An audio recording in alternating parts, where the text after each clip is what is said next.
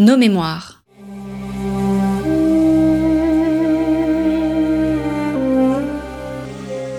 Une émission de la rédaction de Storia Voce.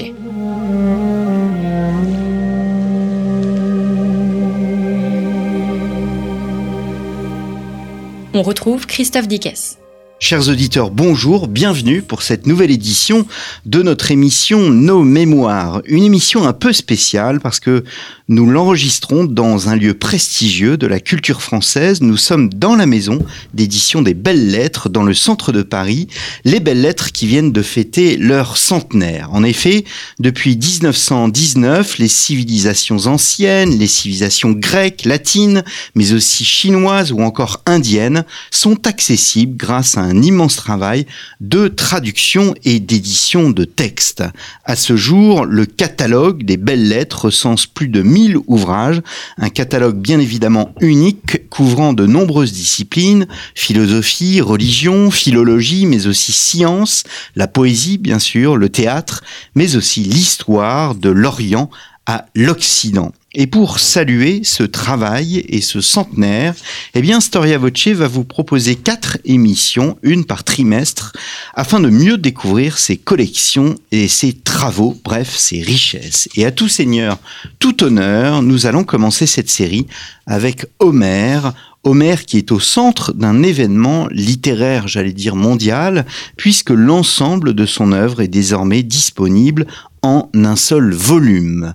Hélène Monsacré, bonjour. Bonjour. Merci d'avoir répondu à notre invitation. Vous êtes helléniste, vous dirigez les classiques en poche aux belles lettres, mais vous travaillez aussi chez Albin Michel, tout Homère, une coédition Albin Michel Belles Lettres précisément, c'est ce qui vient de sortir et qui est disponible donc chez tous les libraires, un ouvrage absolument monumental hein, de plus de, de, de 1000 pages avec l'Iliade, avec l'Odyssée, mais aussi, nous allons y revenir, euh, d'autres textes. Peut-être une question euh, très personnelle, Hélène Monsacré, puisque vous êtes helléniste quel est le premier jour où vous avez rencontré Homère Ah, ça remonte à très très loin.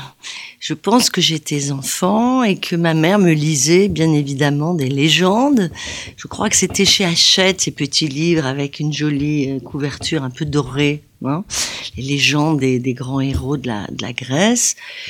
Alors, euh, mon souvenir, je pense que c'est tout de même le cyclope. Le cyclope?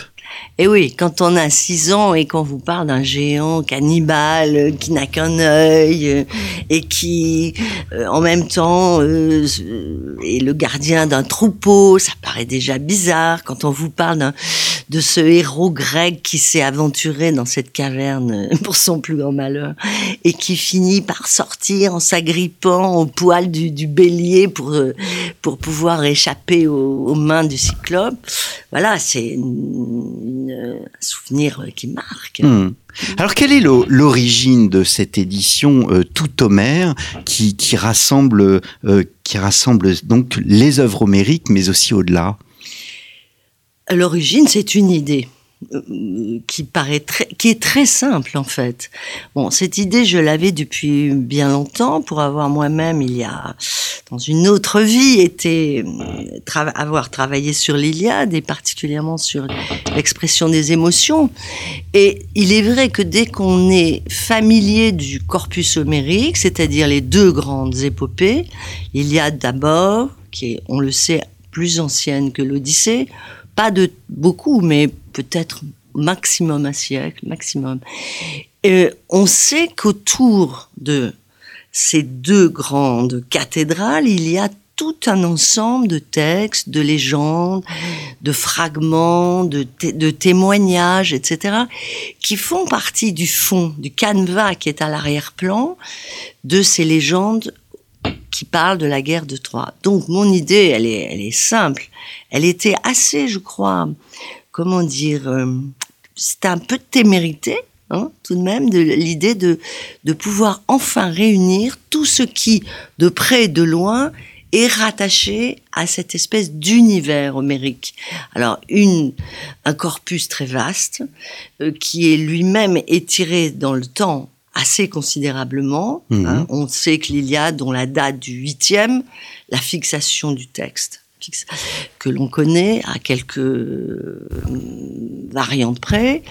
L'Odyssée, c'est un petit peu après, mais pas tant que ça. Et puis, il y a beaucoup, beaucoup d'autres textes qui, eux, ont été écrits sur le mode soit du, de l'épopée, c'est-à-dire ce sont des petites épopées ou des grandes, disparues, soit sous la, forme de parodie, mais toujours avec cette espèce de le style, hein, le style de l'épopée homérique, et puis aussi beaucoup de fragments, des fragments qui sont eux euh, plus évidemment plus tardifs, mais qui ont qui n'ont cessé pendant l'Antiquité d'être transmis parce qu'ils commentaient tel ou tel épisode, tel ou tel euh, euh, personnage des deux grandes épopées. Ce qu'on appelle les scolies. Alors les scolies, c'est encore autre chose. Les scolies, ce sont des notations Oui. que des copistes, qui étaient souvent de vrais grammairiens, notaient dans les marges des, des manuscrits. En disant ça, c'est pas possible. Par exemple, ça, c'est, c'est- ce sont les exemples les plus savoureux. Quand tel ou tel euh, scoliaste dit non, là, vraiment, il y a un problème. Il n'est pas possible que euh, le, le, le, le berger euh, ou le, le puisse venir dire ça, telle et telle chose à Ulysse, alors que on sait que trois champs plus haut, la, la situation a été réglée. Vous voyez, donc il y a des notations sur la cohérence du texte, des notations, beaucoup de notations grammaticales. Et ça, c'est tout le problème de cette langue très savante, de la, poésie homérique. Il y a aussi beaucoup, beaucoup de discussions euh, sur un tel dit que euh, ce morceau devrait être ajouté là, mais peut-être que au contraire, euh, il convient de, de le placer à tel endroit. Vous voyez, ce sont des commentaires qui qui sont très utiles pour le spécialiste parce qu'ils donnent énormément d'éléments. Un, par rapport au texte et à sa transmission, et deux, par rapport à, parfois, pas toujours, des éléments de, qui, qui contextualisent, donc qui nous donnent des informations sur euh, les représentations, les connaissances, les, C'est plus qu'une mémoire finalement du si texte. vous voulez, c'est la Bible Oui. qui- avec ses euh, avec ses commentaires. Oui. Bon, le scoli- les scolies, c'est ça. Euh, les, euh, votre question, c'était est-ce que les morceaux que j'évoquais, ce sont les scolies Non, parce que les scolies, c'est extraordinairement volumineux. Je, je ne veux pas dire de sottises, j'ai pas assez révisé, mais je pense que c'est des plusieurs dizaines de très gros volumes qui, à l'heure actuelle, ne sont édités dans leur exhaustivité que euh, aux presses de Chicago. Je pense que c'est c'est 20 volumes. Oui. Pour Homère, je parle. Oui. Je parle. Tous les, les grands textes ont également leur, leur, leur scolie. Donc, si vous voulez, on n'a bien évidemment pas reproduit tout ça, on aurait été bien incapable. En revanche, on a effectivement, et ça c'est Michel Casvis, qui est un, un grand helléniste, un grand, un grand linguiste. Ça- C'est intéressant et, et plaisant de pouvoir signaler qu'il a été l'élève de Pierre Chantraine. Donc, vous voyez, c'est pas si anodin, qui lui a proposé une, une- une- dans une trentaine de pages de, de, de nous donner une- un petit peu une idée de ce que c'était que ces, que ces scolies. Hmm. Voilà. Non, les, les, les fragments auxquels je pense sont de au moins deux ordres pour ce volume. C'est au moment, ce que j'appelle le moment Homère, hmm, c'est-à-dire cette tradition de l'épopée qui se préoccupe de narrer les histoires, les légendes, les événements qui sont tous, d'une manière ou d'une autre, liés à la guerre de Troie. Il y avait une série d'autres épopées. C'est ce que l'on appelle le cycle troyen. Je crois qu'il y en avait huit, d'après ce qu'on arrive à, à- à savoir. De ces huit épopées, il reste des petits morceaux. La première, c'est les chants cypriens. Et la dernière, ce sera les retours. Non, ça sera la télégonie, excusez-moi, après les retours. À l'intérieur des retours, il y a le retour particulier d'Ulysse, Hmm. qui est toute une affaire.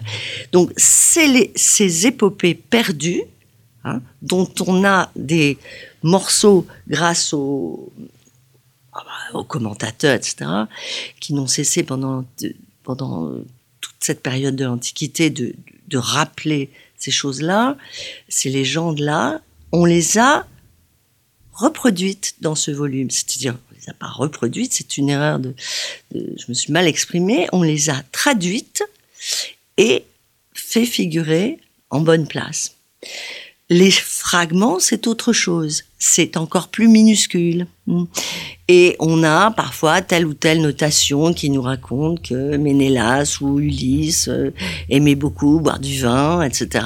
euh, ou que telle euh, étoile, ça c'est un très très beau passage, très joli fragment, quand elle a elle faisait partie des Pléiades, et quand elle a observé ces massacres au- autour de la ville de Troie, non seulement les massacres, mais le sac de Troie, la ruine, tout ce qui a été dévasté, tous les crimes qui ont été commis, etc., et toutes ces violences, elle décide de se retirer, de, de s'éteindre, parce qu'elle est trop triste à contempler ce spectacle affreux. Hmm. Vous voyez, il y a donc des fragments, des témoignages, des morceaux d'épopée. Ça, c'est pour les, je dirais, les pièces diffuses, mais qui sont à l'arrière-plan. Et puis, il y a aussi d'autres morceaux un peu plus organisés, dont je peux vous dire un mot après, ou maintenant. Mhm. vous On, voulez. on- on verra après. Dans, dans les traductions, enfin dans l'idée même de traduction, il y a quand même un élément extrêmement important. euh, c'est une nouvelle traduction de, de l'Iliade. Voilà. Alors, l'Iliade, c'est une prouesse d'avoir retraduit l'Iliade. Donc c'est Pierre Judet de la C'est Combe. Pierre Judet de la Combe, qui est un, un très grand helléniste et un, surtout un, enfin, bien sûr, et un très grand connaisseur d'Homère, parce que ça doit faire au moins 40 ans qu'il travaille sur cette poésie, qui est une poésie quand même très particulière, très, très compliquée, très complexe, magnifique et en même temps, euh, c'est très difficile, la langue homérique, c'est très archaïque. Elle est composée de beaucoup de, choses, beaucoup de dialectes. En plus, c'est de la poésie. Et elle est, elle est euh, enchâssée dans une sorte de... il y a ce maître, cet hexamètre dactylique, qui est donc une contrainte supplémentaire. Il y a toute cette métrique qui, pour un traducteur, c'est un feuilletage de, de difficultés. Bon. Donc, l'Iliade, c'est 16 000 vers. Ce qui est énorme. L'Odyssée, c'est autour de, je crois, 12, 12 000. Et ensuite, il y a d'autres pièces plus importantes. Il y a les hymnes homériques que nous avons. Alors, pardonnez-moi, je suis confuse. Nouvelle traduction de l'Iliade de Pierre Judet de la Combe. À côté, et c'est une belle, euh, je trouve une belle chose d'avoir pu faire cohabiter une traduction nouvelle qui est vraiment moderne dans le bon sens du terme, c'est-à-dire qu'elle est actuelle, Mhm. et de lui, euh, de la, de, de, de l'accompagner par une traduction très classique, très académique dans le bon sens du terme, qui est une, une, trad- une traduction canonique, qui est celle de Victor Bérard, qui a 100 ans, la traduction en question de l'Odyssée. Donc, si vous voulez, c'était intéressant que deux très grands traducteurs, deux très grands hellénistes cohabitent avec une, à peu près un siècle d'écart, parce que dans les deux cas, on voit la, tâche du traducteur est extraordinairement bien illustrée par ces deux versions. Mhm. Quelles sont les, les, les plus anciennes versions que nous ayons euh, du, du, du texte? Alors, je- votre question n'est pas si pas si facile d'y répondre. Qu'est-ce que quand vous me dites version, vous voulez dire? Version, c'est-à-dire les premiers textes que nous ayons euh, et qui racontent donc à la fois l'Iliade et l'Odyssée euh, sont, euh, ils ne datent pas du 8e siècle avant bien- Jésus-Christ. Bien, évidemment. Alors, c'est difficile parce que, vous le savez, autour du 8e siècle intervient un événement absolument fondateur et décisif, c'est l'écriture pour les Grecs. Donc, on sait qu'une tradition orale qui existait déjà auparavant, qui est très certainement la matrice de ces grands poèmes qui racontent la guerre de Troie, etc., était à l'œuvre. Que autour du huitième, une série de poètes, d'Aèdes, peut-être plus talentueux que d'autres, une école, c'est pas le mot qu'il convient d'employer, mais plutôt un groupe, etc., se euh, constitue pour mettre en place une version qui est à peu près celle que nous lisons, nous, 30 siècles plus tard. Cette version, hein, bien évidemment, elle, elle, elle est transmise et c'est autour du 6e, plutôt 5e siècle que on commence à la sérieusement la l'éditer hmm. comme un éditeur fait en la mettant par écrit. Mais c'est le travail des poètes alexandrins, donc on continue à, à descendre, on est autour du IIIe siècle, avant notre ère, qui eux sont des grammairiens, des linguistes, et qui réellement fixent le texte. Quand je dis fixe, en matière de poésie homérique, c'est un mot qui ne devrait pas être prononcé parce que précisément, il y a beaucoup de variantes, il y a beaucoup de, débats sur la transmission du texte, l'établissement du texte. Mais grosso modo, ce que nous lisons aujourd'hui, on, on sait que ça a été arrêté autour du IIIe siècle. Ensuite, il y a toute cette question extraordinairement complexe et une aventure très difficile à, raconter, c'est celle de la transmission. Les papyrus, les manuscrits, etc., etc. Donc, pour vous répondre, les plus anciens manuscrits que nous possédons, notamment de l'Iliade, sont des manuscrits byzantins parce que, à l'inverse des savants ou des lettrés, on va dire, chrétiens, qui ne s'occupent pas du fond païen de grec ou latin, les, savants et les érudits byzantins n'ont cessé de travailler sur ces textes, de les amender, de les éditer, etc. Donc le manuscrit sur lequel on commence à réellement euh, pouvoir parler d'une édition de c'est un manuscrit du Xe siècle et qui vient euh, du monde byzantin. Hmm. Mais ce qui est intéressant, et comme ça j'ai fini cette présentation très très sommaire, c'est que la première édition, sous forme de livre des deux poèmes, c'est, elle est faite à Florence au 15e, siècle, hmm. à la fin du 15e siècle. Donc vous voyez que la Renaissance, c'est vraiment euh, le mot, le, c'est un mot qui a, hmm. qui a beaucoup de sens. Alors, ce qui m'étonne dans ce que vous dites, c'est vous, vous évoquez Pierre Judet de Lacombe qui a travaillé pendant 40 ans sur ce texte qui est peut-être pas sur l'Iliade, hein. mais, mais, en tous les cas sur le sur les mondes homériques, euh, il y a ces processus de transmission, de de, de traduction. C'est une œuvre inépuisable, euh, l'œuvre homérique. Écoutez, moi, bien sûr, je vais vous répondre oui, mais regardez ce qui se passe depuis donc on va pas faire de l'archéologie euh, euh, et remonter bien loin, mais enfin, c'est extraordinaire de voir que je suppose vous, je suppose vos enfants, je suppose vos parents, déjà, donc restons sur trois générations, donc au XXe siècle, tout le monde connaît un peu hmm. de choses. Actuellement, et je ne suis pas spécialiste, franchement, hein, euh, les séries télévisées, les films, le théâtre, la musique, le, il y a une espèce de, de, recrudescence, me semble-t-il. Regardez cette année 2019 la grande exposition du Louvre euh, Lens, euh, le festival d'Avignon, pour ne citer que deux événements vraiment importants, très importants. Paf, on est sur Homère. Hein. Hmm. Avignon, c'était l'Odyssée. Les bandes dessinées, les, enfin, c'est extraordinaire la vitalité de cette poésie, de cet ensemble de mythes, d'histoires, de légendes, mais aussi, parce que c'est ça qui, je crois, est le plus important, pas que, hmm. si vous me permettez de parler ainsi, pas que les légendes, le cyclope. euh, voilà.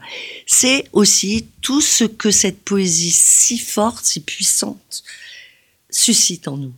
C'est parce qu'elle est intemporelle Je pense qu'elle l'est. Elle, en fait la démonstration, en tout cas. Mm. Pourquoi continuons-nous à aimer lire ses aventures, à, à aimer souffrir avec euh, Hector ou avec Andromaque, à, à être ému absolument bouleversé quand on lit cette réconciliation entre Priam, le vieux roi de Troie, cette ville qui va être détruite, cette ville d'un âge d'or, euh, cette ville de piété, cette ville de richesse. Beaucoup, l'or est toujours euh, évoqué quand on parle de la cité de Troie, et qui vient se prosterner aux pieds du plus grand des guerriers grecs qui lui a tué beaucoup de fils. Parce que, bon, avec la richesse de Troie, il y a aussi la richesse euh, d'un palais. Et Mhm. donc, Priam avait, je crois, 50 fils, etc. Donc, euh, Achille lui en, euh, il lui en a tué euh, un bon nombre. Et quand on voit cette scène qui est tout à, qui va clore quasiment le, l'Iliade, c'est absolument magnifique. C'est la violence qui est non pas dépassée au sens oublié, mais qui est euh, ces deux personnes se retrouvent et ces deux personnes se rencontrent. C'est-à-dire que il y a un vieil homme, il y a un jeune héros. Bien évidemment, le poète dit que l'un voit dans l'autre soit le fils qu'il vient de perdre, Hector, soit le père qu'il a laissé en Grèce, Pélée, le père Mhm. d'Achille, que les deux sont émus aux larmes, qu'ils partagent d'ailleurs leur, leur, leur rencontre dans, le, dans les larmes, et, et c'est un moment sublime. Hmm. Je pense que peu importe la date, Mm. vous voyez Mm. Ça, c'est- Vous avez vous-même travaillé, vous avez édi- vous avez publié un livre qui s'appelle Les larmes d'Achille, hein, euh, qui les larmes qui sont généralement associées à la faiblesse féminine. Vous montrez pourtant qu'elles sont bien présentes dans l'univers masculin euh, homérique. C'est un livre qui a été réédité dans la collection de, de poche des, des éditions du Félin. Je pense qu'il est important aussi de rappeler que euh, l'Iliade, ce n'est pas la guerre de Troie, c'est avant tout la colère d'un homme, la colère d'Achille. Voilà, alors on parle de la colère d'Achille et après je peut-être je répondrai à, à ce que vous disiez des larmes. Oui, ça c'est fascinant et là également on ne peut que s'étonner, admirer l'extraordinaire invention qui- qui est là dès le premier mot de ce poème qui a près de 30 siècles. C'est une histoire de colère. Et cette colère, on a l'impression, nous lecteurs, même si on n'est pas très très euh, savant, pour avoir simplement un peu entendu justement euh, que ce soit les lectures d'enfants et les mythes qui nous qui nous habitent euh, toujours, que la guerre de Troie a duré dix ans, d'accord. Mais l'Iliade, c'est deux mois, hein, 50 jours à peu près. C'est-à-dire que ça veut dire que ces guerriers s'affrontent depuis euh, 9 ans et presque 10. Et que cette colère, c'est ça que le poète décide de chanter. Hmm. De chanter, non pas nécessairement pour euh, la louer, pour la, pour la célébrer, mais c'est surtout cet événement qui fait que le plus grand héros est assailli par la violence. Pourquoi? Parce que on lui a fait un affront. Il a perdu son honneur. On lui a volé son butin, sa captive, et il entre en colère, comme on pourrait dire, il entre en guerre ou il entre en transe, comme vous voulez. Et, et ça, c'est magnifique, c'est une trouvaille extraordinaire qui ramasse, bon, 16 000 vers, c'est long, mais quand même, qui ramasse sur quelques semaines l'ultime affrontement, Mhm. lequel va enfin pouvoir se dénouer, c'est-à-dire les Troyens vont être définitivement euh, anéantis. Pourquoi? Parce que justement, il y a cette colère. Et c'est cette colère qui explique qu'au bout d'un moment, les dieux, chacun étant, comme vous savez, euh, ils sont divisés. Il y a ceux qui soutiennent les Troyens et ceux qui soutiennent les Grecs. Au bout d'un moment, le dessein, la volonté, le projet de Zeus va finir par, comment dire, s'accomplir. C'est-à-dire que Thétis, la mère de Achille, va le convaincre de donner à son fils cette, cette, cette, bon, l'occasion d'assouvir sa colère, c'est-à-dire de mourir. Hmm. Mais la, la, cité sera tombée. Hmm. Donc c'est une chose très très très extraordinaire. Les larmes d'Achille, alors? Les larmes, ah oui. Hmm. Eh bien justement dans cette cité, dans ces deux armées en vis-à-vis, -vis, il y a peu de femmes. Les femmes, on les trouve plutôt dans la cité de Troie, ce qui est assez normal. Il y a de très belles figures de femmes, magnifiques. Là aussi, Andromaque, c'est magnifique. Ce couple Hector-Andromaque. Qui ne se souvient de ce, morceau de, de poésie de Baudelaire? Andromaque, je pense à vous. C'est magnifique. Quand elle pleure en riant parce que le petit, son petit enfant, Astyanax, est tellement affolé de voir son père tout, tout resplendissant dans son armure euh, qui, qui, étincelle de mille feux, avec le, le, le, le, casque qui bouge et le cimier, vous savez, les, les Mmh. bon, qui, qui, qui, qui l'effraie, qu'il se met à pleurer et sa mère le reprend dans ses bras et elle rit de voir la réaction de l'enfant. Hector aussi rit, mais il pleure en même temps. C'est toujours cette idée de cette préfiguration de ce qui va se produire. Donc les larmes, je, me suis, je me suis égarée chez les femmes de Troie, mais c'était très intéressant de voir que dans ce monde de super-héros, l'émotion, la sensibilité, l'expression du sentiment sont non seulement pratiquées, si je puis dire, mais sont valorisées. Autrement dit, un grand guerrier pleure. Et d'une certaine manière, celui qui est le plus grand de tous, c'est Achille, et celui qui pleure le plus, c'est Achille. C'est-à-dire que ce qui était intéressant dans ce travail, et ça nous, ça nous ramène à, la beauté aussi de, de, cette, de cet ensemble poétique, c'est de montrer que les valeurs qui se sont très vite, dès le 5e siècle, même probablement un peu avant, installées entre le monde de, des hommes et le monde des femmes, eh bien, quand on est un héros de l'envergure des Grecs qui font le siège devant Troie, on se doit de pleurer. Parce que la guerre, c'est la source la plus inépuisable de souffrance et de pleurs.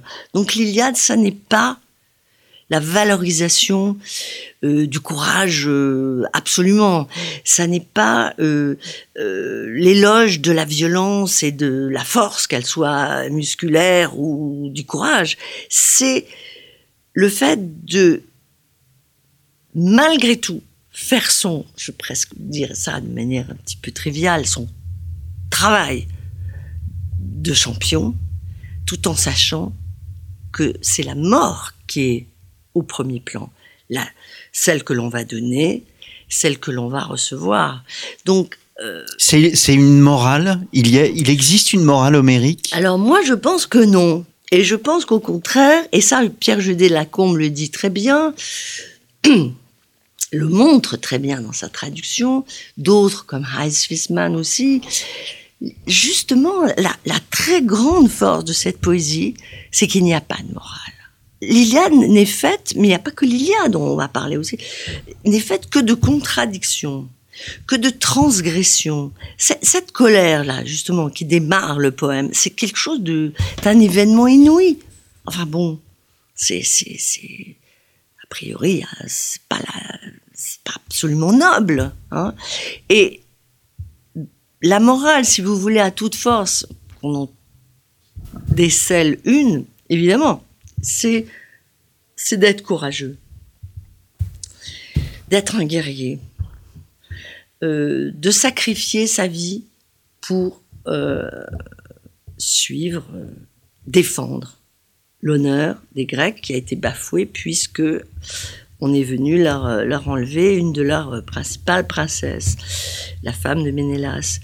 Mais c'est pas une morale, c'est, je dirais plutôt que c'est quelque chose qui est de l'ordre de la conception esthétique, c'est-à-dire que le grand guerrier, Achille avant tout, mais les autres, les, Troyens de la même façon, c'est que pour se ménager un grand, euh, une grande réputation, il doit accomplir de grands exploits. Et que c'est cette condition-là qui fait qu'on continuera à se souvenir de lui parce qu'on va pouvoir chanter. Et là, vous retombez, nous retombons sur cette extraordinaire conception de l'épopée, c'est-à-dire c'est la mémoire des hauts faits que nous chantons ou que, ou que nous nous entendons.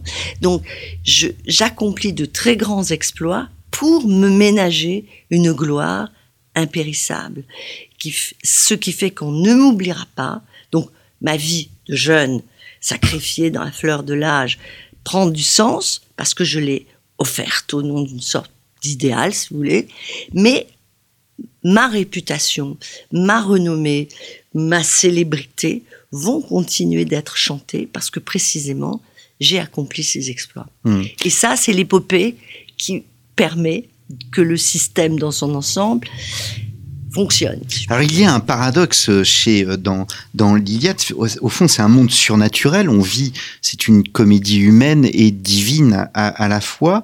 Mais au-delà de la mort, il, n'y a rien. Et c'est ce que vous venez de dire. Au fond, c'est le souvenir qui crée l'immortalité. Oui. Et l'immortalité, c'est la parole poétique. C'est ça. La muse. Vous savez que dans les deux grands poèmes, mais dans les autres, dont on va peut-être dire un mot ensuite, on la trouve toujours, cette euh, puissance tout à fait supérieure. La muse, elle instille dans une bouche humaine, celle du poète, après ce sera, on pourrait dire, la main hein, qui écrit, des paroles qui sont divines. C'est-à-dire, c'est la mémoire qui est transmise et qui est donc chantée, qui est compter aux êtres humains qui l'entendent. Hélène Monsacré, je voudrais euh, passer à Ulysse, évidemment à l'Odyssée, parce que euh, nous avons beaucoup évoqué euh, l'Iliade. C'est Eva Cantarella qui présente l'Odyssée, et elle dit que Ithaque, au fond, c'est la, c'est la naissance du droit, que Ulysse, le retour d'Ulysse, c'est le retour au fond de l'ordre. Oui. Alors, c'est le retour de l'ordre, mais ce qui est formidable dans l'Odyssée, c'est que, comme euh, on le sait, Ulysse a eu de multiples occasions d'être, de, ne, pas rentrer chez lui, de choisir de vivre soit chez Calypso, soit chez Circé. Dans les deux cas, on lui propose l'immortalité il préfère rentrer chez lui. Ithaque, c'est une petite île une toute petite île, c'est l'île des chèvres, c'est pas, c'est pas un grand royaume, ça n'est pas la cité de Troie, ça n'est, c'est encore moins euh, euh, un lieu magique où, où on est immortel. Donc, il rentre et il remet d'aplomb une société qui était effectivement troublée société dans laquelle l'ubris, la démesure, la, transgression étaient monnaie courante. Bon. Et Ulysse, les, spécialistes, les savants le, le, montrent, euh, notamment Eva Cantarella, qui est une grande juriste, qui a écrit ce très beau livre qui s'appelle Ithaque, ou la naissance du droit, montre que après le massacre des prétendants après la punition et même l'exécution des serviteurs euh, malhonnêtes qui ont fait le jeu des prétendants, qui ont été absolument euh, euh, déloyaux et plus encore, ceux-là sont exécutés. les, servantes qui elles, étaient également déloyales, qui couchaient avec les prétendants, qui trompaient Pénélope, sont pendues. Sont pendues comme des petits oiseaux là sur un fil. C'est une image magnifique. Mais certains ne sont pas punis. Pourquoi? Parce que ils ont, ils se sont de fait mal comportés, mais sous la contrainte. Hmm. Et c'est là que Eva Cantarella et d'autres montrent que on passe on est en train de passer d'un système de la vengeance familiale, le roi qui rentre chez lui, qui, qui fait la loi, hmm. à une forme de, de, prémisse du droit où on va juger que ce qui a été le, le l'écart, le forfait, l'acte mauvais qui a, qui a, été accompli sous la contrainte n'est pas, ne, relève pas du même régime de, justice ou de punition. Autrement dit, on est responsable des actes que l'on fait soi-même et ceux que l'on vous oblige à accomplir, eh bien, on doit les apprécier, les juger différemment.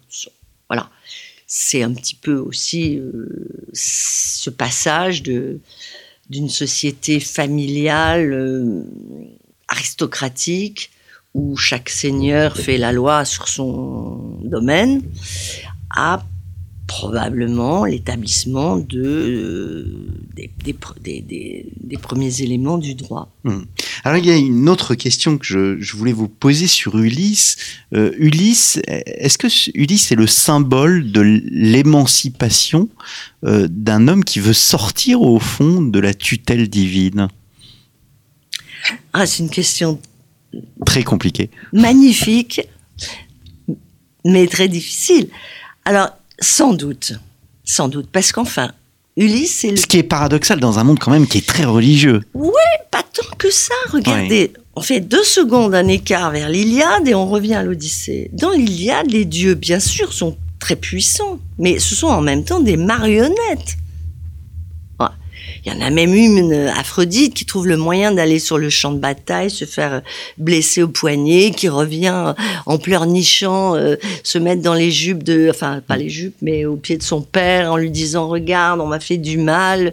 Et Zeus lui dit mais enfin ma fille, il faut pas aller sur le champ de bataille, etc. Ils sont toujours en train de se, se chamailler entre eux, ils ne prennent pas un parti euh, ils sont très humains au fond. Ils sont tout à fait humains. Zeus, c'est celui qui, avant tout, ne veut pas décider. On le voit bien tout au long de l'Iliade. Bon, bref. Et dans l'Odyssée, c'est un peu la même chose. Il y a Poséidon qui poursuit Ulysse de sa colère. Euh, alors, ça, en tout ça enclenche des, des, naufrages, des tempêtes, des, vents euh, atroces qui, qui, chaque fois le ramènent loin de, de sa patrie. Mais simplement, au bout d'un moment, et ça c'est le début, tout début de, de l'Odyssée, Athéna dit bon maintenant ça, ça va, il a suffisamment euh, erré, souffert, on pourrait peut-être le faire entrer chez lui. Donc euh, je ne pense pas que les... C'est ça qui est beau aussi dans ces poèmes, c'est qu'il n'y a pas une, une, une, sorte de, de piété si, euh, si, si, forte. Bien sûr qu'il est, il est très important de respecter les, les, les, les, dieux, de leur faire des sacrifices, d'obéir à leurs ordres. Ce qui se passe par exemple quand Ulysse va faire un repérage, laisse ses compagnons en leur disant surtout, vous ne mangez pas les bœufs sur cette île, parce que ce sont des vaches sacrées qui appartiennent à Apollon. Alors, on ne touche pas. Ils ont tous faim, tout ça. Bon, mais on ne touche pas. Bien évidemment, quand il, il rentre, euh, ses compagnons ont festoyé. Bon, c'est très, très, très étrange ce passage, parce que les, les morceaux de viande se mettent à, gesticuler, à beugler. Enfin, c'est quand même très, très, très, c'est magnifique. Bon, il faut obéir aux dieux. Il faut leur faire des sacrifices. Moi, j'ai envie de dire que Ulysse sait qu'il a une alliée hmm. indéfectible, c'est Athéna, et que voilà, il, s'accommode de ça. Hmm. Pas très. je vois pas une, une très grande. euh, Oui, je le pense assez libre. Mm. Il est rusé, même avec les dieux, il ruse tout le temps. Et pourtant, dans votre introduction, vous, euh, euh, vous pensez que Pénélope, finalement, est plus rusée que qu'Ulysse? C'est-à-dire, je ne sais pas si on peut dire qu'elle est plus rusée, mais elle est quand même incroyablement. euh, c'est une pirouette, c'est une chute splendide là aussi. C'est une invention incroyable. On parlait des, des inventions de l'Iliade, mais et des retournements. Là, là, c'est la même chose. Mm. Quel, quel, enfin, c'est absolument euh, magnifique de subtilité et d'humour. C'est dire, c'est l'arroseur arrosé, au fond. Ulysse qui ne cesse du début à la fin. Dans l'Iliade aussi, mais beaucoup moins. Il est plutôt un grand guerrier. Dans l'Odyssée, il est une espèce de menteur. Il est menteur comme un arracheur de dents. Il passe son temps à, à dire des trucs tu vois, bon, qui sont euh, très savoureux parce qu'il y a toujours une lecture que l'on peut faire euh, si l'on connaît l'Iliade ou si l'on connaît même les autres aventures de, de l'Odyssée, euh, il joue avec ça. Hmm. Euh, donc il ment du début à la fin. Il finit par retrouver son foyer, son palais, faire le, le ménage, si je puis dire, massacrer les traîtres, rétablir l'ordre. Et voilà que son épouse, qui est donnée comme ce modèle absolu de la fidélité, de la, de la vertu, etc., ce qu'elle est, Mhm. lui tend un piège ultime. Parce qu'elle veut être assurée que c'est bien lui. Et elle lui fait croire ce que tout le monde sait, que son lit a été déplacé. Or, ça n'est pas possible. Si son lit a été déplacé, c'est qu'on a coupé l'olivier dans lequel il avait euh, Était taillé. sculpté, Mhm. etc. Donc, elle est d'une certaine manière, elle a le dernier mot de, de la ruse. Mais on peut y voir un clin d'œil, c'est-à-dire à la fois le signe qu'elle est la vraie reine, c'est-à-dire très clairvoyante, très prudente, donc elle se méfie, donc elle joue bien son rôle. Et d'un autre côté, peut-être y a-t-il, ce qu'on peut penser quand même assez, assez aisément, un jeu là-dessus. C'est-à-dire, euh, au dernier moment, euh, c'est un coup de théâtre, encore une fois. Alors, nous arrivons euh, peu à peu, Hélène Monsacre, au terme de cette émission. Peut-être deux dernières questions. Euh, vous avez, euh, vous êtes entretenu avec euh, Heinz Wiesmann euh, dans la postface de cet ouvrage, Tout Homère. Donc, Homère, la poésie au carré. Et Wiesmann montre bien euh, qu'il y a chez Ulysse cette tension entre le rester chez soi et le euh, aller ailleurs. Et d'ailleurs, euh, Eva Cantarella évoque le fait que Ulysse revient, mais il prévoit de repartir une dizaine d'années plus tard. Oui, c'est ça. C'est-à-dire que l'Odyssée, donc l'Odyssée, comme vous savez, l'Odyssée, c'est le nom d'Ulysse. Odysseus, c'est Ulysse. Donc, l'histoire d'Ulysse, qui est cette épopée, là, que l'on, en français, on, nomme Odyssée, qui est d'ailleurs devenu un nom commun, hein, espèce de d'errance euh, sans cesse euh, répétée. Certes, il parvient à rentrer chez lui, mais ce qui fait son identité, ce qui fait qu'il est cet homme unique, cet homme qui, qui, qui, qui s'adapte à tout, qui supporte, qui trouve des moyens de, de, de, de, de s'en sortir, c'est parce qu'il a voyagé, c'est parce qu'il a fait des expériences extrêmes et parce qu'il s'est d'une certaine manière ouvert aux autres. Donc ça, c'est le voyage, mais c'est aussi la rencontre d'autres mondes, d'autres euh, personnes, d'autres systèmes. Et c'est ça aussi l'Odyssée, c'est-à-dire l'ouverture aux autres. J'aurais dû signaler que l'hospitalité, qui est une des plus belles leçons de l'Odyssée, à mon, avis, et qui est d'ailleurs très, régulièrement rappelée, c'est une règle imposée par Zeus. On offrait des cadeaux aux personnes qu'on recevait. Oui, Mmh. mais on accueillait Mm. déjà. Mmh. Et c'est beau cette idée de l'identité qui est euh, quelque chose qui se construit par les expériences, par les rencontres, par les voyages et par le retour à soi. Mm. Et euh, l'Odyssée, c'est aussi une forme de retour à soi-même. Il a, fait des choses invraisemblables, cet Ulysse. Alors, quand vous dites il sait qu'il va repartir, c'est parce qu'effectivement, un, dieu lui dit que, lui a dit qu'une fois qu'il serait rentré, il devrait, à un moment de sa vie, repartir. Repartir, faire l'expérience de nouveau de la mer. Donc, c'est cette permanente évocation, je crois, des, rencontres, des voyages, des aventures, de, cette multiplicité de- d'expériences. Et c'est ça que je pense aussi, qui en dehors, de- au-delà du merveilleux et de toutes ces, ces histoires euh, quand même magnifiques, bon, Circé, euh, euh, les sirènes, etc., nous touche, nous touche terriblement parce que qu'est-ce qui est plus moderne que ça? Hmm.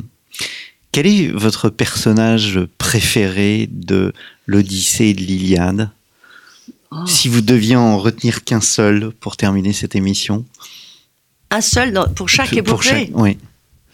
Alors peut-être j'ai parlé de l'hospitalité, peut-être je parlerai de mai. Puisque si je vous dis Ulysse, euh, vous allez dire oh là là, bon, euh, tout Trop ça est facile. très convenu, euh, même si j'aime beaucoup Ulysse. Eumée, c'est un personnage très important que l'on voit tout au, euh, tout au début, mais pas plus que ça, mais surtout à partir du moment où Ulysse rentre. Et vous savez qu'il va se déguiser en mendiant, qu'il va euh, endurer encore plein, plein, plein d'avanies, qu'il va être maltraité jusqu'au moment où enfin il rétablit l'ordre. Et Eumée, c'est une sorte de cyclope à l'envers. Ça, j'aime bien cette, euh, cette, euh, ce parallèle. Eumée, lui, bon, le, le cyclope, Polyphème, il, euh, il a des brebis. Eumée, il a une porcherie. Il habite sur le côté le plus aride de- d'Ithaque. Et bon, il a sa cabane. Quand Ulysse arrive, mon tout, tout euh, défiguré, guenille, méconnaissable, en guenille, il est accueilli magnifiquement par ce brave type qui l'accueille, qui le fait entrer, qui le nourrit, qui lui dit mais qui es-tu, d'où viens-tu, etc.. Ulysse, bien évidemment, se méfie, lui raconte une, histoire à dormir debout, etc. Et, et pourquoi je dis que c'est l'anticyclope? Parce que c'est, c'est presque terme à terme la même chose. Chaque fois que euh, Ulysse va reconquérir, euh, va, va plutôt avancer sur le chemin qui va le conduire jusqu'à son palais, donc du plus sauvage, la porcherie, au plus civilisé, entre guillemets, le palais, Eumée va être à son côté et va, chaque fois, ce seront des étapes qui, qui, je crois, on peut interpréter euh, au prisme de la question de l'hospitalité, Mhm. qui est évidemment terme à terme l'inverse euh, de ce qui se passe chez le cyclope. Voilà. Donc Eumée. Et dans l'Iliade, donc, on aura Dans bien évidemment non. Achille. Alors, dans l'Iliade, même si c'est pas original, moi, mon, mon héros préféré, c'est Achille. Eh bien, merci beaucoup, euh, Hélène euh, Monsacré. Donc, Tout Homère, une coédition Alban, euh, Albin Michel, pardon, et euh, Les Belles Lettres. Je voudrais aussi euh, citer, hein, dans la collection très connue des Que sais-je aux presses universitaires de France, une réédition d'Homère de Jacqueline de Romilly, donc de, de l'Académie française. Et Les Belles Lettres ont réédité euh, plusieurs textes inédits, euh, pardon, ont édité plusieurs textes inédits de Jacqueline de Romilly, Magie et rhétorique en Grèce ancienne. Donc c'est un ouvrage qui vient euh, de paraître. Merci beaucoup Hélène Monsacré. Merci à vous. Chers auditeurs, je vous remercie pour votre fidélité et je vous donne rendez-vous la semaine prochaine pour une nouvelle émission de Storia Voce.